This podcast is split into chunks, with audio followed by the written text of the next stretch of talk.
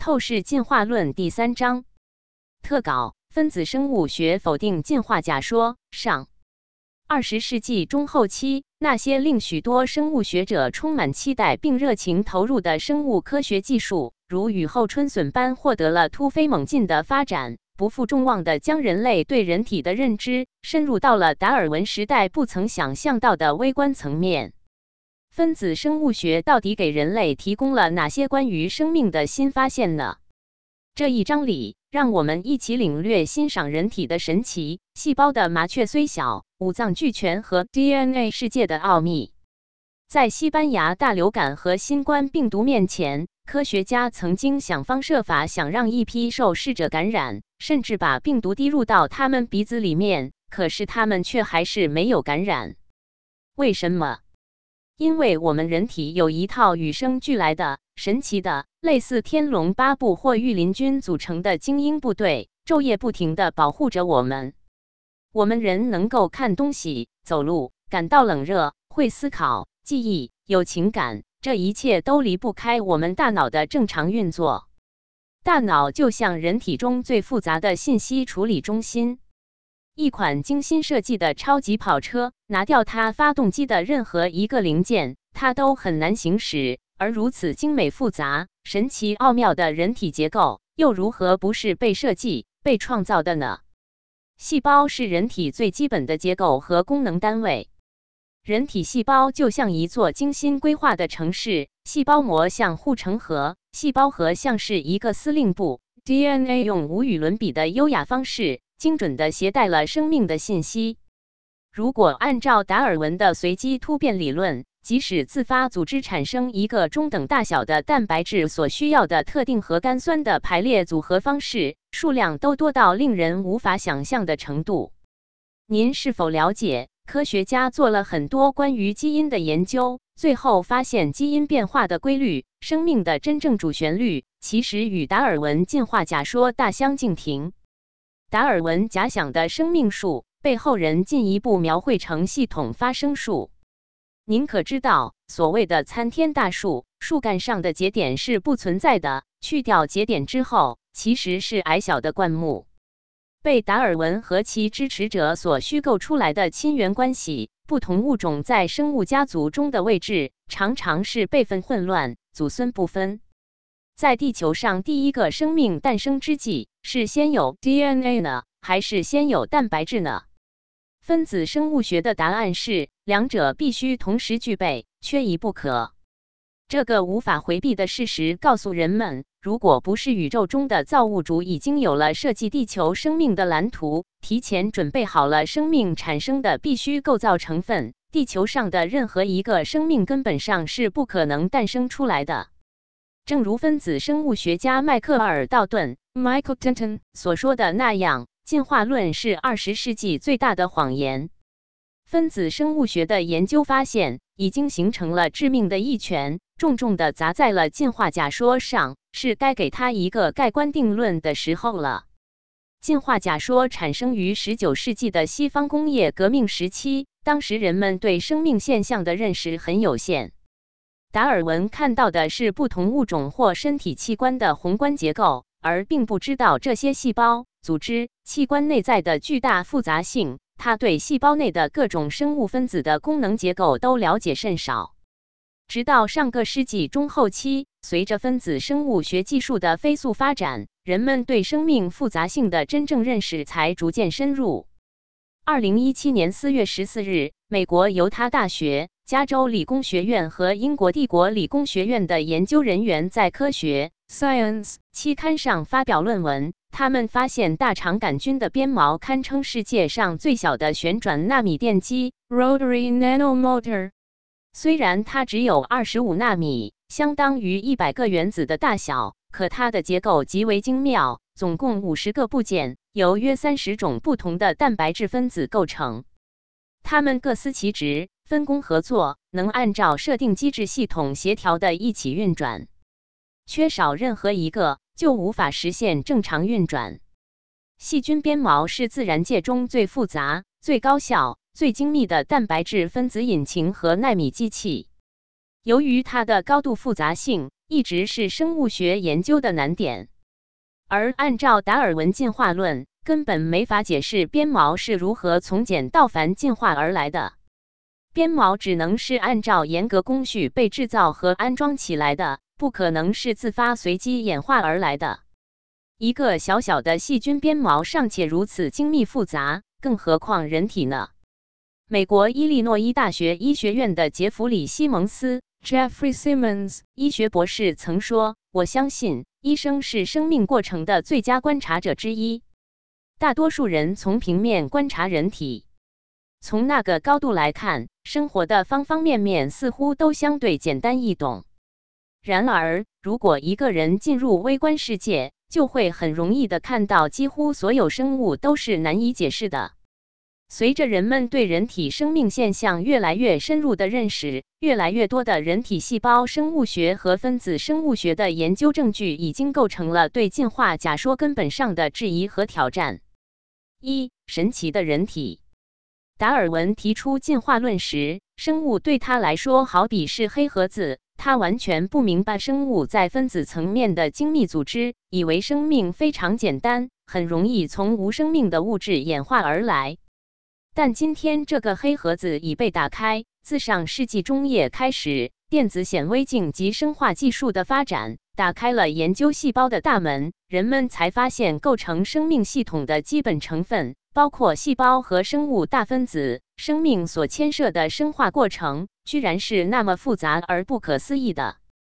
透视进化论系列的前面第二章里，曾介绍过眼睛精巧而复杂的结构和摄取物体的功能，再加上视网膜整齐有序排列的十层结构，还有感光细胞把光信号转换成电信号，直到产生视觉的连锁机制。这些复杂的机制都使人惊叹不已，难怪会让达尔文想起来就不寒而栗。达尔文在《物种起源》中写道：“如果可以证明现存的任何复杂器官不可能通过无数持续微小的改变而形成，我的理论就完全站不住脚了。”人体有很多不可简化的复杂系统的例子，至少包括心血管、呼吸、免疫、神经、视觉、味觉、胃肠。皮肤和内分泌系统等等，例如我们的心脏时时刻刻都在跳动着，不知疲倦地把陈旧的富含代谢废物的血液输送到肺部和肝脏，转换成新鲜血液，再进一步运输到全身。人体生理功能在细胞层面上，更是需要多种调节元素、反馈回路以及数千个相互作用的基因和特定的蛋白质来实现。细胞通过分子信号相互沟通，以调节细胞的生理功能和行为。这些信号传递机制对于细胞的生存、分化、增殖和存活都至关重要。这些与相应基因和蛋白质之间的关联，不可能仅仅通过意外的突变或变化而产生。生命系统的超级复杂性还表现在不可还原，也就是系统的所有元素必须同时存在。若缺少任何一部分，这系统就会失去原有功能。既然具有不可还原性，这样的系统从逻辑上就不可能是像达尔文所假设的那样通过逐步有顺序的改进进化出来的。上述两个特点都被美国生化学家、宾夕法尼亚州里海大学的迈克尔·贝赫教授 （Prof. Dr. Michael J. Behe，一九五二。Lehigh University, Pennsylvania, USA。总结在达尔文的《黑匣子》（Darwin's Black Box） 一书中。除此之外，生命系统的超级复杂性还表现在系统性冗余 （systemic redundancy），就是在一个系统中增加额外的备用部件。这样的机制在人体中可以说是比比皆是。好处在于增加人体功能的稳定性和可靠性，类似于人体的代偿或自我修复机制。人体中代偿性机制的例子包括：当一个器官或系统受损或功能减退时，其他相关的器官或系统可以进行调整和增强其功能，以弥补损失或维持整体身体的运作。例如，当一侧肾脏功能受损时，另一侧肾脏可以增加其过滤功能，以保持身体的正常代谢和排泄。好比你有一辆车，而系统性冗余就是带一个备胎。如果这辆车的一个轮胎爆了，你可以立刻把备胎换上，然后继续开车，而不会被困在路边。或你的电脑发生了故障，无法正常启动。但是如果你事先做了一个备份启动程序，它是一个完整而独立的系统，那么启动备份程序之后，电脑还可以正常运行。这个备份的程序备用的轮胎如果不是提前设计好的，怎么可能存在在那里呢？这就是神奇。因为达尔文进化假说的主要根据只在有环境选择的情况下才说得通，对未来却不适用，所以人体系统的复杂玄妙根本不能用达尔文的进化假说来解释。这个宇宙中有什么样的存在，在设计人体的时候就能考虑到人体可能出现意外状况，而提前设计好这些备用的自我修复机制呢？如果我们可以暂且把它称为造物主的话，毫无疑问，神奇的人体就是造物主的一件杰作。下面我们略举几个例子，对人体的神奇之处展开论述。人体健康的守护神。一九一八年西班牙大流感是一个多世纪以来对人类打击最严重的大瘟疫之一。当时的科学家非常想知道这个病的病原体是什么。到底是怎么感染人的？一九一八年，波士顿的医生们做了一组人体挑战实验，故意使用西班牙大流感病人身体里面含病毒的组织做成一种液体，滴在健康受试者的眼睛、鼻子或嘴里。这个研究的受试对象是一群波士顿港鹿岛军事监狱的囚犯，他们被告知，如果他们愿意参加这项实验。而且他们故意感染流感后还能幸存下来，他们就会被赦免。实验人员给这些受试的囚犯注射来自流感病人或流感病亡者的受感染肺组织，将受感染的组织液滴入他们的眼睛中，并向他们的鼻子和嘴巴喷洒传染性气溶胶。实验人员还会抽取病人的血液，并将其注射到受试者体内。除了上面提到的各种液体接触方式之外，受试的健康囚犯中的十人还被送往正在治疗着那些即将死于流感患者的医院。在那里，他们被要求站在病人和垂死者身边，俯身在病人脸的上方，在病人呼气时用力吸气。为了让受试囚犯确保接触到病毒，流感患者会对着囚犯的脸和嘴咳嗽。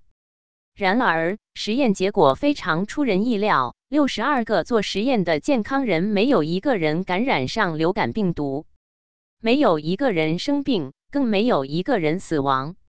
另一个独立的旧金山医生小组也对五十名健康志愿者进行了类似的人体试验，结果是一样的。二零二零至二零二三年的新型冠状病毒 COVID-19 疫情大流行期间。二零二二年，《自然》杂志发表了一项类似的英国科学家做的人体挑战实验。他们技术上更先进了，用制备好的新冠病毒 SARS-CoV-2 液体滴入健康人的鼻子里面，这下子万无一失了，确保病毒到了人的身体里面了。接受 SARS-CoV-2 病毒的三十六名健康志愿者中，十六人感染病毒，但他们的症状都非常轻微，其他人都没有感染。为什么有的人无论怎么接触病毒也不会感染呢？我们每个健康人与生俱来都带着一套上天赋予的神奇、精妙、复杂、智慧的、能有效抵抗外来微生物的坚不可摧的防御系统——免疫系统。虽然人们在外表上可能看起来很相似，但是如果我们给自己戴上一双能够看微观世界的眼睛，人与人之间的免疫系统在微观下看起来是不同的。怎么不同呢？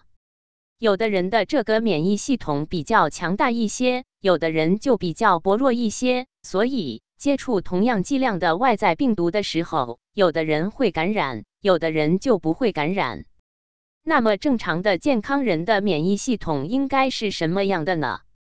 如果把我们人体比喻成一座坚固的城堡，免疫系统就像是一个由天龙八部或御林军组成的精英部队，昼夜不停地保护着人体的健康，让我们免受各种病毒和细菌的侵害。病毒和细菌就像是狡猾的入侵者，试图闯入这座城堡，并寻找一个可以滋养和繁殖的地方。人体的第一道防卫机制就是物理屏障，至少包括皮肤、鼻、眼等等，它们是绝佳的物理屏障，能将病原体阻绝于身体之外。如果将人体比喻为一个国家，那么第一道防御机制就如同城墙一般。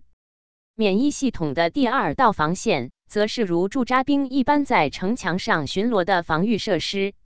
相较于城墙将病原体挡住或赶出体外，驻扎兵则是会通过一些机制主动攻击病原体。比如，在鼻腔、咽喉、气管、支气管、肺部等部位都有上皮细胞的存在。部分上皮细胞遭受感染后，会产生干扰素。干扰素是一种重要的抗病毒物质，它与尚未被感染的细胞结合后，能够启动特殊的机制干扰病毒的复制，以进一步阻止感染扩大。这也是干扰素命名的由来。当病毒或细菌进入人体，就像是它们突破了城堡的防御，开始在体内四处游走。病毒像小偷，悄悄地潜入细胞，带着他们的邪恶计划，在城堡里非常隐蔽地悄悄渗透进各个角落。而细菌则像是一群强盗，在城堡里建立了自己的小据点，并开始扩散和增殖。无论小偷还是强盗，他们组织有序，占据着不同的部位，有的渗透进皮肤，有的进入呼吸道，有的潜藏在肠道中。当病毒或细菌开始繁殖，它们释放出大量的毒素，就像是在城堡内引发了一场混乱。这些毒素损害了正常的细胞功能，干扰了城堡里正常居民的生活，干扰了人体的健康。这时会有更加精密的免疫系统来抵御。大致上分为先天免疫系统与后天免疫系统，分别属于人体的第三道防线和第四道防线。免疫系统中的不同免疫细胞都有着不同的角色和特殊技能，奋力抵抗入侵者，发动攻击，试图清除病毒和细菌。第三道先天免疫系统是身体遭遇不明感染时所派出的先遣部队，相较于后天免疫系统，能够对抗的病原体种类较广泛，但是所提供的保护时效较短。粒细胞、巨噬细胞、自然杀手细胞。补体系统都属于先天免疫系统的一部分。粒细胞分为中性粒细胞、是酸性粒细胞、是碱性粒细胞。中性粒细胞是免疫系统中的前线战士，具有吞噬和消化细菌的能力。当遇到入侵者，他们会积极出击，把细菌困在自己的细胞膜中，并分泌毒素以杀死它们。中性粒细胞在人体内的数量是三者中最多的，产生的速度也非常快，是遭受感染后的第一时间反应者，扮演的角色如巡逻警察。而是酸性粒细胞对抗寄生虫时能发挥很大的功效。寄生虫是多细胞生物，难以吞噬。然而，是酸性粒细胞并非以吞噬的方式消灭寄生虫。而是释放会穿透细胞膜的化学物质来攻击，所以是酸性粒细胞的角色比较像消毒员。另外，是碱性粒细胞通过释放化学物质来引发身体的发炎反应，它们是过敏反应的常见因素，有如消防员一般，是某个区域发炎，犹如起火时所涉及的粒细胞。巨噬细胞就像是防暴警察或御前侍卫。它们具有更强大的吞噬能力。当病毒或细菌进入组织或器官时，巨噬细胞会迅速前往受感染区域，吞噬并消化入侵者，同时释放出信号分子，引导其他免疫细胞、其他兄弟部队的行动。相较于中性粒细胞，巨噬细胞攻击病原体的能力更强，并且能够长时间对抗病菌。巨噬细胞还有多种功能。一场激烈的战斗过后，往往是它来打扫战场，去除体内那些坏掉、死去的细胞以及其他废物垃圾。所以，它有一个清道夫的雅号，可谓劳苦功高，什么苦活累活它都能干。巨噬细胞和树突细胞吞掉病原体后，会对它进行分析，并将相关讯息交给后天免疫系统，让后者来进一步对付敌人。他们是先天与后天免疫系统的沟通桥梁。树突细胞的情报分析与传递能力较优，犹如传递消息的信号源。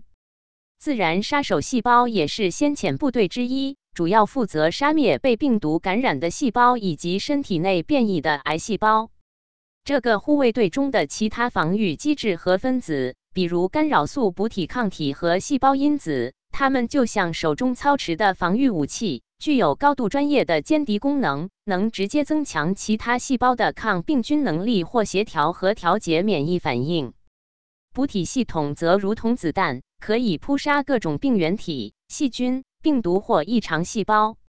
除此之外，它还能够通过调理作用来促进吞噬细胞吞噬病原体的能力。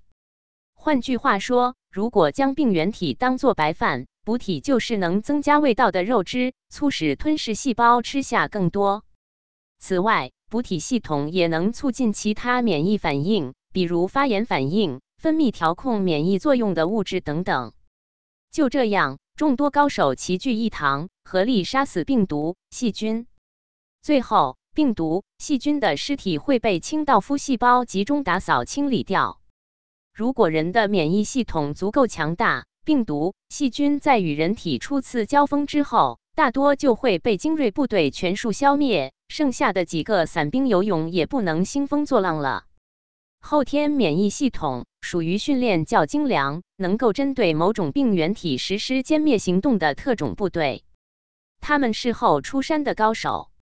淋巴细胞分为 T 细胞和 B 细胞，它们还能记住病毒样貌，具有辨识和记忆入侵者的能力。并释放抗体来对抗病原体。先天免疫系统启动后，树突细胞和巨噬细胞开始吞噬病原体，并且对它进行分析、辨识，并将这些重要资讯呈报给 T 细胞。T 细胞收到信号后，会开始针对性的杀灭病原体，同时促使 B 细胞产生抗体。更重要的是，T 细胞和 B 细胞会记住入侵病原体的特征。下次若有相同的病原体来犯，这些特种部队不通过先天免疫系统便可以直接辨识出病原体，然后快速反应打击入侵者。B 细胞也是淋巴细胞。B 细胞的独特之处在于，它们能够产生免疫系统可以使用的强大且专门的武器——抗体。B 细胞就像武器工厂。抗体是就像螃蟹的钳子一样，能起到狙击的作用。我们身体的免疫系统就是这样一个神奇、灵活的、动态的、全方位的海陆空三军联防部队，有源源不断的抗病毒能力。为什么同样面对新冠病毒，有的人却怎么接触都不被感染？原来他们体内有着这样的武功秘籍呀！试问达尔文的自然演化理论能不能解释人体这种复杂精妙的免疫系统呢？一个国家的精良国防部队都需要长期训练才能形成，一个人的高深功夫都需要长期训练才能具备。有什么理由能说人体这么神奇的免疫系统不是一件精心设计和造就出来的作品呢？人体中央信息处理系统，我们人能够看东西、走路。运动、感到冷热、会思考、记忆、有情感。我们的身体每分每秒都有百万件事情同时发生着，这一切都离不开我们的大脑和神经系统的正常运作。人的神经系统就像一个超级复杂的信息接收处理系统，数以亿计的神经细胞像微小的电子元件一样连接在一起，组成一个复杂而庞大的神经网络。这也是一个高度发达的数据传输网络。神经细胞与其他细胞的最大区别是具有自主放电的能力。当一个神经细胞接收到来自其他神经元的刺激后，它会将这个讯息传递到下一个神经元。神经细胞之间的信号传递，在我们人体内就像是一条信息高速公路。大脑是人体中最复杂的信息处理中心。人的大脑大约有一千亿个神经细胞，这个数量和银河系星星的数量差不多。大脑的神经细胞是我们人体中最重要的，也是最复杂的细胞。每个神经细胞又分支出许多轴突和树突，就像是一个个细小的连接线，将不同区域的讯息传递到整个神经系统。每个神经细胞都有自己的身份和特定功能。这些神经细胞在大脑、脊髓和身体的各个器官及组织中形成了复杂的神经网络，并通过神经冲动沟通和传递信息。神经细胞之间的通信和信息传递。通过数十万亿条神经突触和无数的神经细胞之间的物质传递来实现。神经信号除了以电脉冲的形式在神经元之间迅速传递之外，还可以通过化学物质来进行沟通。当电脉冲到达神经细胞的末端时，它会触发化学物质的释放，这些化学物质被称为神经传递物质。这些传递物质在神经元之间进行信息的转递，使得信息能够跨越神经元之间的间隙，达到精确的信息传递。神经系统的调控就像是一个智慧型自动控制系统，能够自动调节不同器官和系统的运作，以保持身体内部的平衡和稳定。例如，当我们的身体遇到压力或危险时，自主神经系统会自动调节心率和呼吸频率，让身体能够更好地应对这些压力和危险。此外，神经系统还能够调节身体各种内分泌腺体的分泌，如甲状腺和肾上腺等，以维持身体的新陈代谢和生理功能。整个神经系统就像是身体的智慧系统，通过不断的学习和调整，让我们能够更好地适应外界的变化和挑战。因此，这些精妙复杂的神经系统是不可能由随机突变而产生的。任何一个道路系统、一个通讯网络，都需要工程师和设计师付出他们的智慧和心血才能造就出来。有什么理由能说人体这么神奇的神经系统不是一件精心设计和造就出来的作品呢？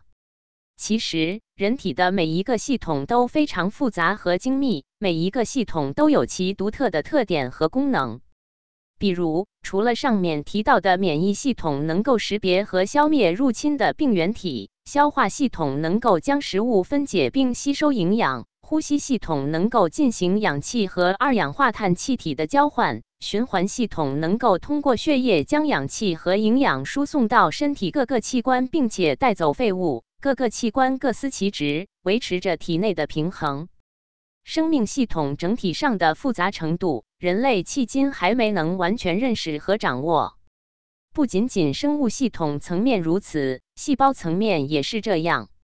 比如人细胞的蛋白质、基因、脂肪代谢通路，科学家越是深入研究，越发现它们个个都是超级复杂庞大的网络系统。按照达尔文进化假说，是根本无法解释的精妙复杂的人体细胞。这一节里，让我们一起走入并领略一些微小但却是意义非凡的细胞世界。几乎地球上所有的生物都是由微小的细胞构成的。虽然细胞看起来微不足道，肉眼很难察觉，但在显微镜下看，它们却是一个个鲜活的生命。它们就像一个个独立的国家或城市，承载着生命，绽放着活力。作为组成生命的基本单位，细胞具备着复杂的结构和功能。它们以惊人的方式协调运作，形成了我们肉眼所见的多姿多彩的生物世界。细胞是人体最基本的结构和功能单位。在细胞中，细胞的不同结构通过不同的包膜与其他结构区分开来。独立的执行着自己的功能。人体细胞就像一座精心规划的城市，细胞膜像护城河，细胞核像是一个司令部，核糖体像生产工厂，内质网像物流中心或仓库，高尔基体可比成邮局或分拣中心，线粒体好比发电站，溶酶体好比垃圾回收处理中心，中心体好比城市基础建设设施，细胞质好比城市空间和环境。每一个细胞里都存在着数以万计的复杂生理生化机制，这些机制彼此紧密相连。它们负责维持细胞的稳定状态，进行 DNA 的复制、蛋白质的合成、运输还有自我保护等过程。我们想象一下，这些微小的细胞中发生着成千上万的酶催化步骤和自动化的运作，就像一个繁忙的都市里的各种活动。一细胞膜 （cell membrane） 像是一条护城河，是细胞的外部包裹物，精确地控制着物质的进出。它由脂质双分子层组成，其中包含许多蛋白质通道和受体，控制物质的进出和调节细胞内外的信号传递。二细胞核 （nucleus） 细胞核位于细胞的中心，像是一个司令部，由核膜所保护、所包围。它包含细胞的遗传物质，并控制细胞的生长、发育和功能。目前已知的生物中，几乎全部都以 DNA 为遗传物质分子，少数如部分病毒则以 RNA 作为遗传物质。在核内还有核仁，负责核糖体 RNA 的转录。加工以及组装三核糖体 ribosome 外观有点像个汉堡包，是细胞中重要的蛋白质合成机器，像是一个生产工厂。它位于细胞质中，由核糖体 RNA 和蛋白质组成。然而，核糖体的组装过程并不完全在细胞质中完成，其中的一部分重要步骤发生在核内的核仁 nucleus 内。可将核仁比喻为核糖体的加工厂。首先，核仁内的特定区域会进行核糖体 RNA 的转录，这些特定区域称为核仁组织区或核仁有丝分裂小区。在这些区域，DNA 的特定部分被转录成为 rRNA 的前体分子。随后，这些 rRNA 前体会经过加工和修饰，形成成熟的 rRNA 分子。接下来，核仁内的其他区域负责将成熟的 rRNA 与特定的蛋白质结合，形成核糖体的前体。这些前体随后会通过核孔蛋白质通道运输到细胞质中。在细胞质中，这些前体会经过进一步的成熟和组装，最终形成功能完整的核糖体。四线粒体 mitochondria 好比发电站，是能量生产的主要场所。它们参与细胞呼吸过程，产生细胞所需的能量分子 ATP。五内质网 （Endoplasmic Reticulum） 可以比喻成一个物流中心或仓库。内质网是一个复杂的膜系统，在细胞内负责合成、折叠和加工蛋白质，并且还参与细胞内物质的运输和分发。就像物流中心一样，内质网在细胞内负责处理和分配重要的生物分子。确保它们能够准确的到达目的地，并在正确的时间发挥作用。六高尔基体 （Golgi apparatus） 可比成邮局或分拣中心。高尔基体主要负责进一步加工和分拣内质网合成的蛋白质。它将这些蛋白质标记、排序和打包，使其能够准确的送达到细胞内的目的地，包括细胞膜、细胞器，或是分泌到细胞外。七溶酶体。lysosome 好比垃圾处理站，参与细胞的分解和废物处理。八中心体 centrosome 好比城市基础建设设施，提供细胞形状和支持。微管组织中心，同时也能够调节细胞周期进程。九细胞质 cytoplasm 好比城市空间和环境，是细胞膜内的液体环境，包含各种细胞器和溶质。它是许多细胞活动的地方。包括代谢过程、蛋白质合成和能量产生，这些结构相互合作，共同执行着细胞的功能，犹如一个小型的都市。当细胞以如此复杂的结构组合在一起协调工作时，又如何能通过达尔文所假设的随机组合偶然发生呢？既然一个城市的建设都需要精心设计、布局规划。花费人力物力和很长时间，人体细胞的精巧设计和完美功能，如果不是精心设计出来的，又如何能够实现呢？肝脏细胞堪称人体的生化工厂。我们身体内的肝脏就像是人体中的一座生化工厂，管理着碳水化合物、脂肪和蛋白质这三大营养物质的代谢。肝细胞就像是工厂的员工。各司其职，具备着各种神奇的功能。首先，肝细胞是个储能高手。当我们需要能量时，它会慷慨地释放储存在体内的葡萄糖，直接注入血液中，供给整个身体。其次，肝脏还是个消化小帮手，它可以制造并分泌胆汁，帮助我们消化和吸收食物中的脂肪。就像一位贴心的管家，它让我们的胃口变得更好，吃下的美食更容易被我们的身体吸收。此外，肝细胞还是生产高手，它可以合成并分泌许多重要的蛋白质和激素，如血浆白蛋白和凝血因子等，为身体的正常运作提供所需的物质。肝脏还有一项关键职责是当解毒中心。当我们接触到各种药物或有毒物质时，肝细胞会发挥作用，将它们转化成安全的物质，或者干脆将它们彻底分解掉。肝脏简直就像是一位勇敢的身体卫士，保护着我们的整个系统免受危害。不仅如此，肝细胞还拥有一项超能力，它居然可以自我修复。当肝脏受到损伤时，肝细胞会迅速增殖和分裂。以修复受损的区域，让肝脏重新焕发活力。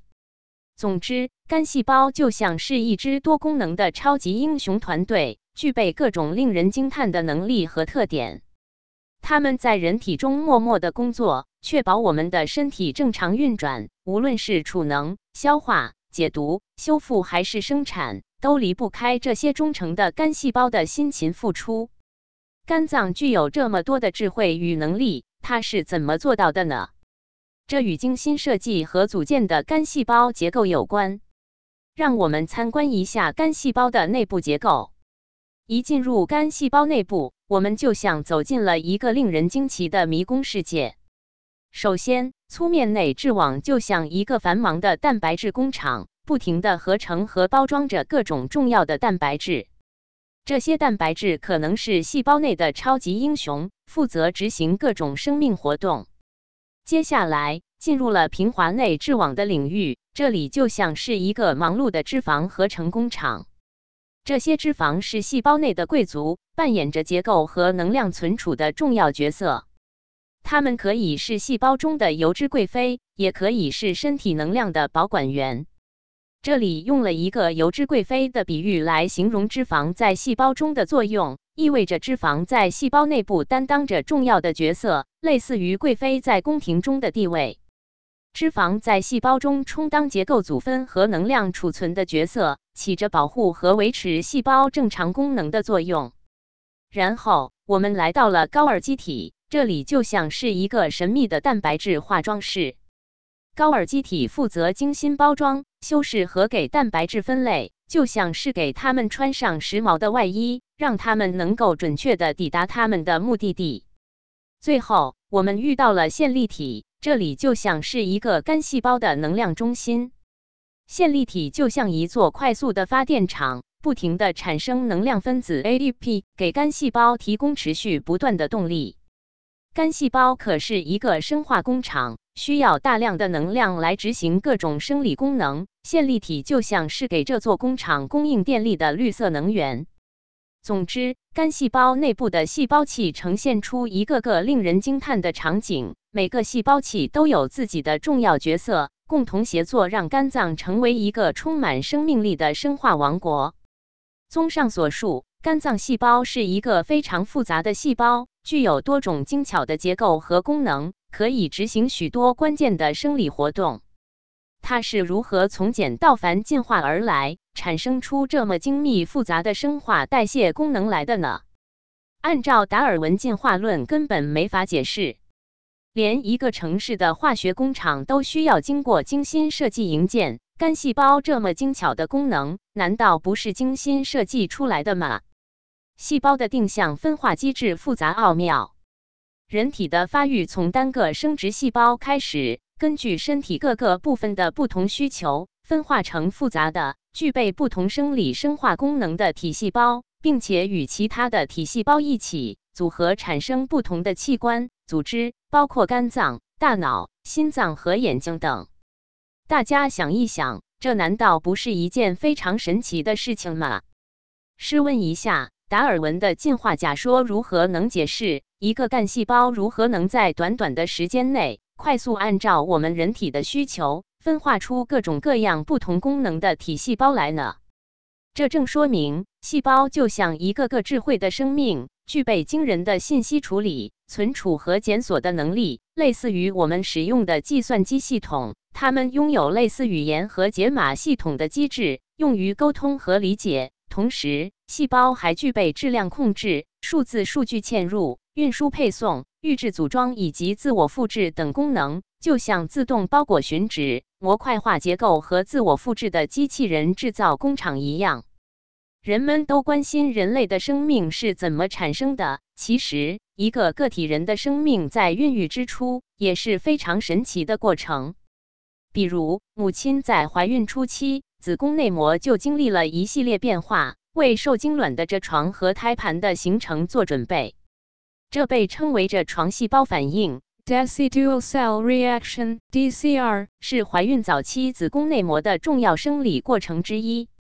新西兰著名分子生物学家迈克尔·道顿教授 （Michael Denton） 在他2016年的著作《进化论：仍处于危机之中的理论》（Evolution: Still a Theory in Crisis） 中引用了一篇细胞生理学杂志。Journal of Cellular Physiology 的论文，用这篇论文发现的生命孕育之初的着床细胞反应为例，说明了细胞分化过程的复杂性。这些变化包括细胞的转化，形成大型的多倍体着床细胞；细胞质中积聚糖原和脂质；细胞间的接触和连接的改变，以及细胞外部组成成分的重塑。这些变化为胚胎的形成提供了必要的支持和保护。并促进了胚胎的正常发育和着床。简单来说，这种组织转变就是将一种细胞类型转变为另一种外观和功能相似的细胞类型。在这个过程中，细胞内积聚了大量的能量物质和特定的结构，细胞间的接触和连接也发生了变化。这个转变在子宫内膜中发生，同时还涉及到细胞外部组分的改变，如减少细胞间的间隙。并改变机制的结构。这篇论文记录了在这个细胞分化过程中数百个基因表达的变化。我们发现三百二十二个基因在表达上表现出显着差异，其中三百一十二个以前不被认为与退膜化有关。对过多功能的分析表明，蛋白质合成、基因表达和染色质结构及重塑是退膜化过程中最相关的修饰功能。相关基因也。参与分化、细胞增殖和信号转导，毫不奇怪。如此复杂的细胞类型的分化，涉及基因表达的如此多不同的变化。一个明显的问题出现了：这些变化是否以达尔文的方式发生，一次一个基因，即基因一、基因二、基因三，直到基因三百二十二，或者与退膜化相关的独特基因表达模式？可能起源于内部因素的跳跃式的变化 Persultum，拉丁语意思是跳跃。道顿教授提到的这种跳跃式变化是突然的变化，显然不是达尔文所提出的渐变演化的概念。事实证明，细胞的分化过程比达尔文想象的要复杂的多。在连人类规划都做不到的情况下。随机突变是如何产生这一系列高度精密、有序的结果的？显然，这难道不是提前精心设计出来的一套机制吗？二、充满奥秘的 DNA，在人类细胞的细胞核内，有一种独特的生物大分子长链脱氧核糖核酸 （deoxyribonucleic acid），英文的缩写是 DNA。DNA 上有数以万计的编码蛋白质遗传密码的片段。就像精心编码的指令，这些指令的术语为基因。这些指令被翻译后转变成为细胞的不同蛋白质，行使各自独特的功能。生命任何一种新陈代谢和繁衍后代的能力都来自于这些基因。DNA 是基因的载体。双螺旋与超螺旋，在过去的七十多年里，科学家揭示了 DNA 如何用无与伦比的优雅方式。精准地携带了生命的信息。二十世纪最重要、最脍炙人口的科学故事之一，是一九五三年美国生物化学家詹姆斯·杜威·沃森 James D. Watson 一九二八以及英国物理学家弗朗西斯·克里克 Francis Crick 一九一六至二零零四在《自然》杂志上首次报告。DNA 是由两条互补的核苷酸链组成，携带了所有的生物遗传信息，控制千变万化的生物活动。这一里程碑事件标志着现代生物学进入了分子生物学阶段。DNA 由四种不同的核苷酸——腺嘌呤、胞嘧啶、胸腺嘧啶和鸟嘌呤组成。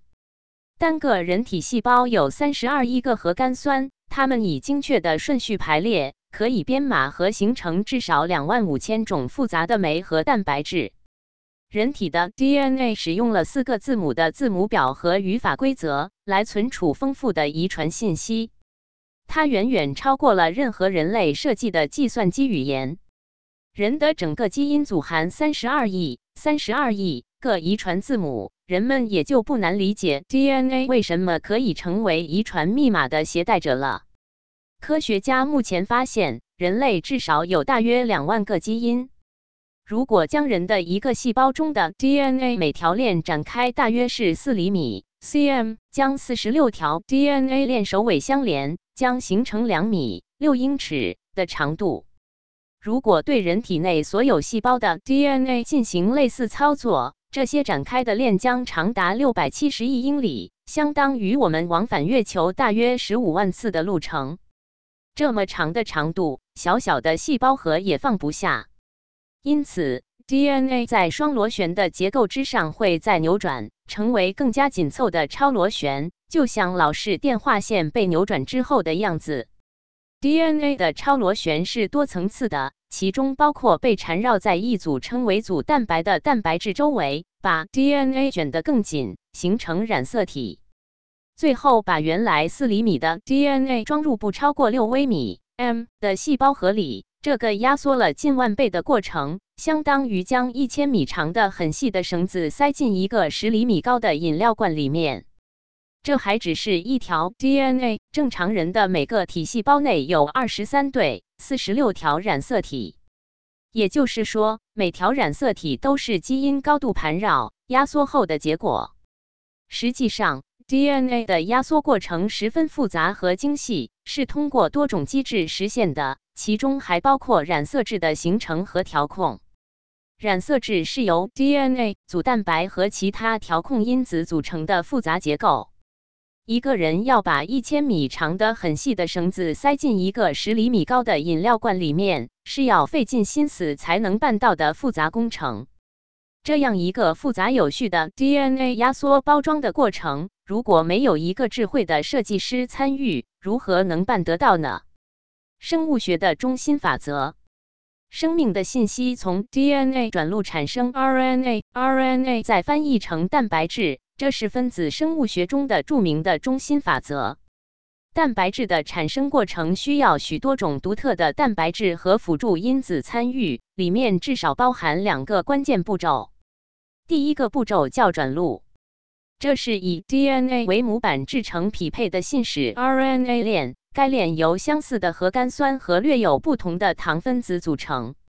第二个步骤叫翻译，这时信使 RNA mRNA 链会走出细胞核，进入细胞质，并与核糖体合作翻译成蛋白质。这个过程中，核糖体会依据信使 RNA 的密码子协调特定转运 RNA tRNA，将氨基酸传递到正在合成的蛋白质链上的对应位置，确保了蛋白质合成的准确性。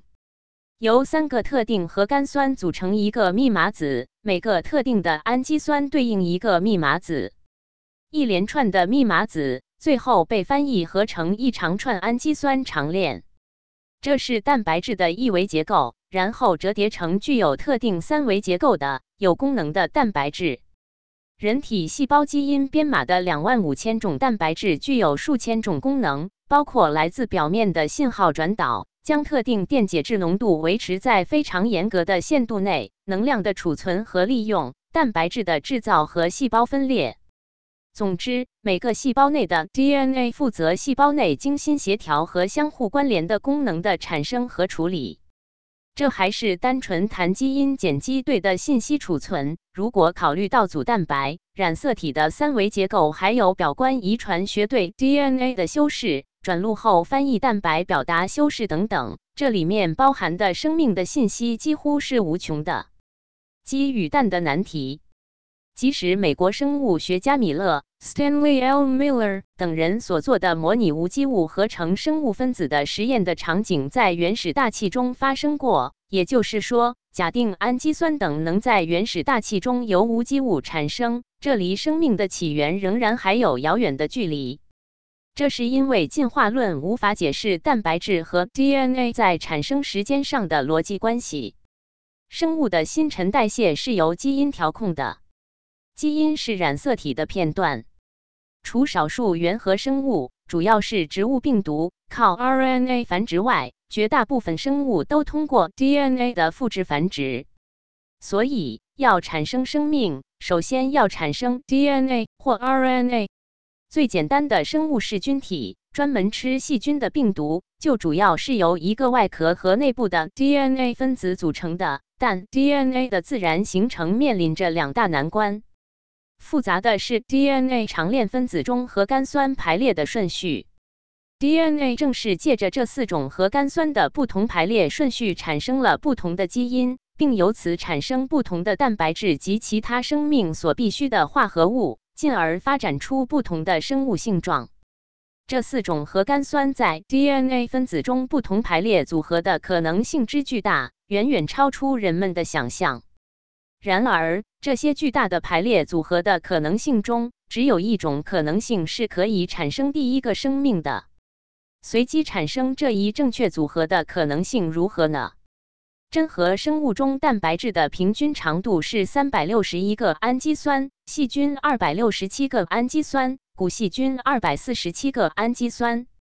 每个氨基酸都要靠 DNA 长链上三个相连的核苷酸，称为密码子。所决定编码，一个由三百四十个氨基酸组成的中等大小的蛋白质分子，需由大约含一千个核苷酸的 DNA 来编码。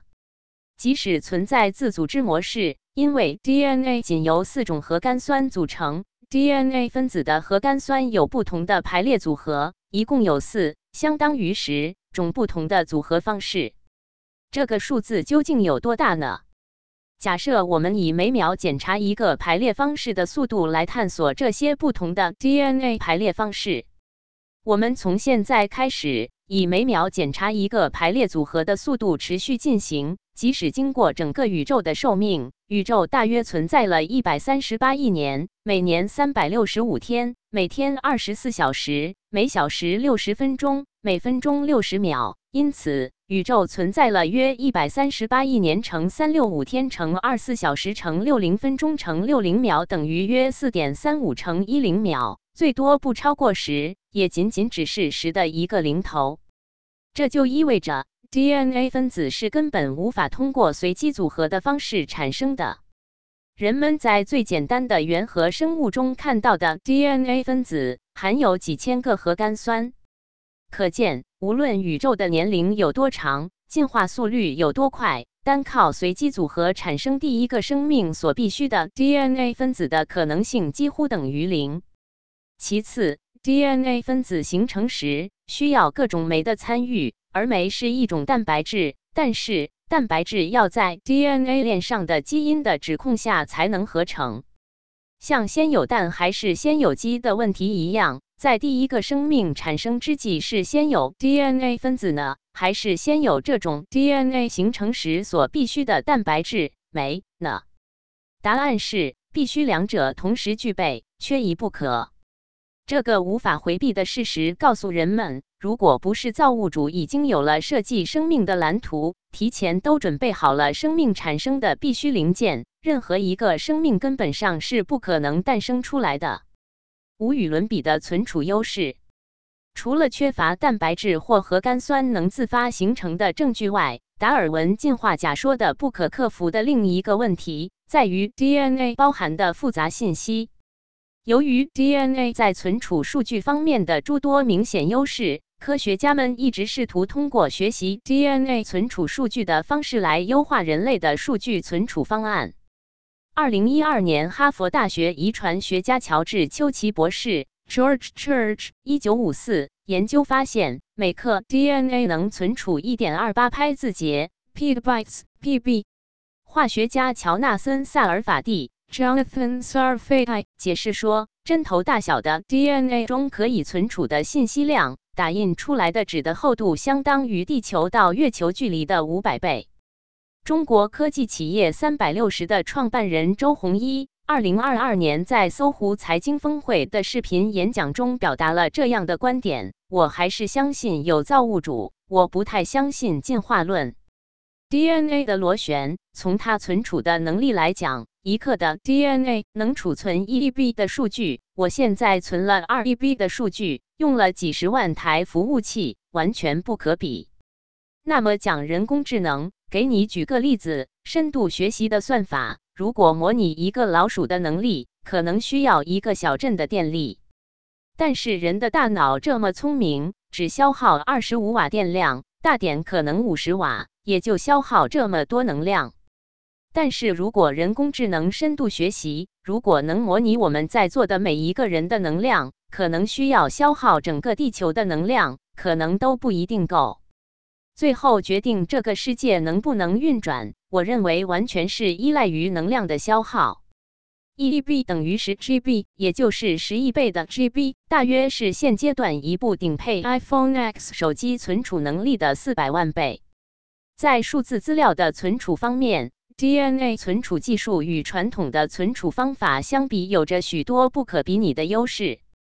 周鸿祎虽然语句简短，没有太多论述，但是他几句话就点出来一个令人深思的话题：人体 DNA 蕴藏的智慧与人工智能的智慧有天壤之别。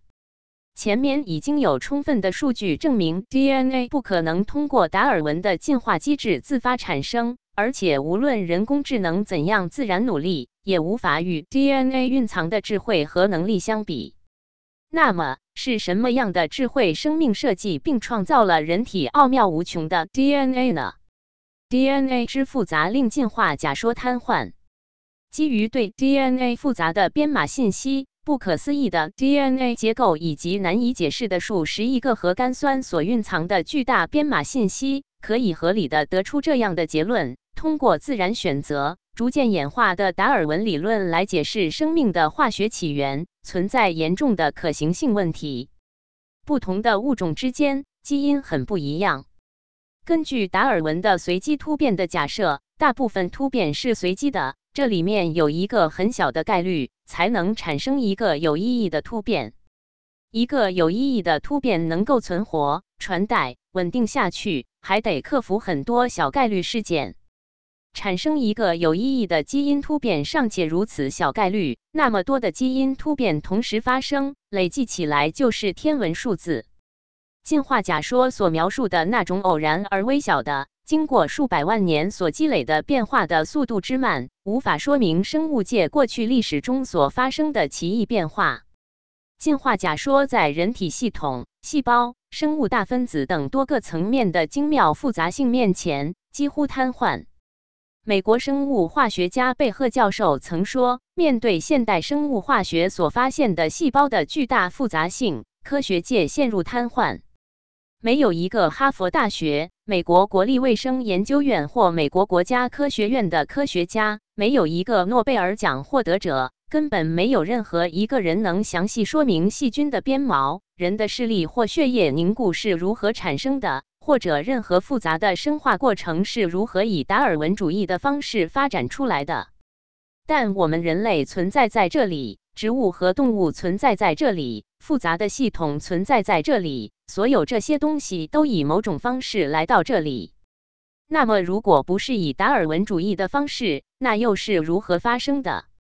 曾是著名的无神论者之一，英国的安东尼·弗卢爵士 （Sir Anthony Flew） 说。我认为 DNA 材料起到的作用是通过产生生命所需的安排的几乎令人难以置信的复杂性，表明了必须有这种智慧的参与，才能让这些极其多样的元素一起协调工作。当我们踏进一个房间，眼前呈现的景象是所有物品都井然有序地摆放着，就像一幅精心绘制的画作，每个元素都在恰到好处的位置上。我们的直觉告诉我们，这里一定是有人在打理的。这个房间散发着管理的氛围。仿佛有一个看不见的守护者在背后细心呵护，一切都被妥善安排，没有丝毫的混乱或杂乱无章。我们可以想象，这个屋子的管理者是一个组织能手，拥有卓越的设计能力。他可能花费了大量的时间和心思，精心选择每个物品的位置，确保它们相互呼应且容易被找到。这个房间仿佛是一个微观宇宙。展示着秩序的魅力和人类的智慧，这是一种对设计创造者和细心呵护者的赞美。人体的神奇和 DNA 的奥秘让人不得不惊叹，这背后一定是有其他智慧生命造物主的参与，才会让人体各个层次都能展现出如此神奇玄妙的结构和功能。待续。